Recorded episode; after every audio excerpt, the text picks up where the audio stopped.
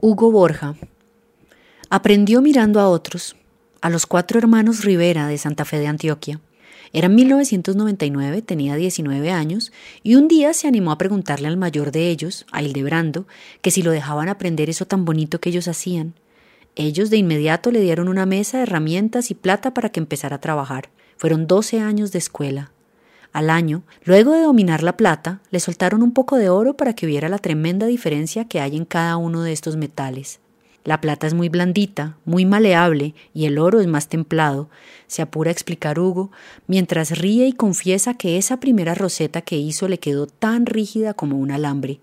Pero se dedicó a entender el material, a estar horas y horas frente a él, a estirarlo, fundirlo, armarlo y vestirlo, hasta que esa fineza de la filigrana saliera cada día de una mejor forma en cada pieza que realizaba.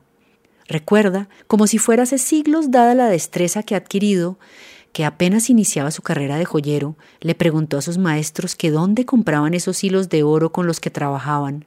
Ellos levantaron la vista, se carcajearon y le dijeron que esos hilos con los que se elaboraban las piezas de filigrana los hacían ellos mismos, que ese proceso se llama afilar y que cada calibre que alcanzan esos hilos le daba un terminado especial a cada joya. Fue allí donde empezó a entender la dimensión del oficio, ese dominio del material de principio a fin, ese contacto íntimo que significa conocerlo en un estado y por cuenta del ácido y del fuego, verlo transformarse y luego, por la sutileza del manejo de las herramientas, moldearlo hasta convertirlo en algo único.